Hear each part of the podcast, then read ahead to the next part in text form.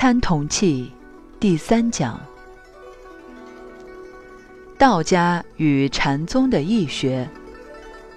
关于易经学问的本身，所谓道家的易，观念上同理学家们，尤其是朱夫子、程夫子他们所解释的易，实有不同之处。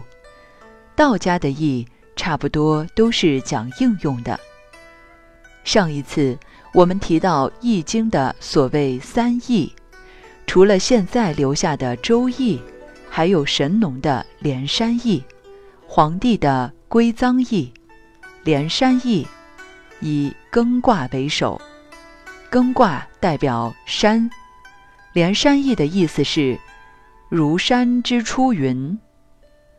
归臧易是黄帝时代所用的易，以坤卦为主。坤是纯阴，一切阳能归脏到纯阴的境界里去了。到了周朝，经过周文王的整理，就是我们手边这个《周易》，一般称它为我们五经里的经典的经典，哲学的哲学，也就是我们文字文化的起源。《周易》以乾卦开始。传统《周易》的学术观念认为，连山易、归臧易是只有其名，没有实际的东西。我们现在手边拿的《周易》，上面许多图案，包括八八六十四卦，什么先天图、后天图这些等等，同几千年流行下来的法则并不一样。尤其我们卜卦用到的，或者在阴阳家用到的六十四卦的次序，乾为天，天风姤，天山遁，一路背下来，卦的次序同《周易》六十四卦所排列的次序也不一样。据我们所知，这些卜卦用到的六十四卦的次序，以及河图洛书等等是宋朝以后才出现的。宋朝的邵康节是当时讲卦的第一名人。据说邵康节的这些卦图是鹤林寺的一个和尚传给他的。这个和尚的法名叫做寿牙。但是这些传闻在学术界是个疑案。据说。邵康节能算过去、未来等等，他不但帮我们中华民族算过，连世界的命运差不多也算过了。他又著了一部很难看懂的书，叫做《黄极经世》，这是用《易经》的数理推演法则，断定过去、未来历史千万年的事情，有个公式摆在那里。我们大家都是诸葛亮的弟弟诸葛岸，属于事后方知。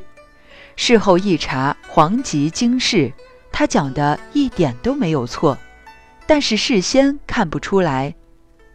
那么，道家的易学究竟哪里来的呢？据我的了解，就是连山易、归臧易的遗留。这个法则是《周易》之外的另一章。所以，我们一般所应用的算命、看相、看风水，稀奇古怪的都是用这一套来的。那么，有关连山易、归藏易的易学，后来传到哪里了呢？传到佛教的大禅师们手里了。禅宗有五宗的兴起，其中有一个大宗派。叫曹洞宗，是以一对师徒而出名。师傅是洞山禅师，徒弟是曹山禅师，两个人是以他们住的庙子为名。不过，为什么颠倒念呢？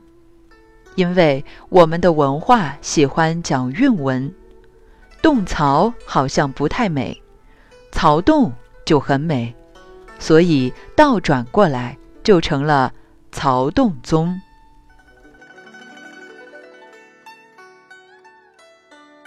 曹洞宗的禅宗功夫，我们如果严格的讲，就同道家有关，而且是丹道派的道家。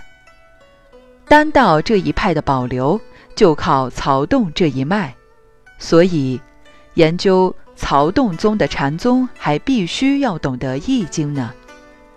尤其是他取用坎离两卦，认为与悟道修道做功夫有密切关系。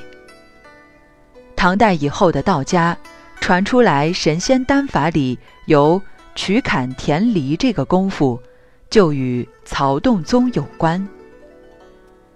依我的研究，曹洞宗这一脉到了宋朝走向衰落，这一派的修持方法与学说。只有寿牙禅师以后保留了。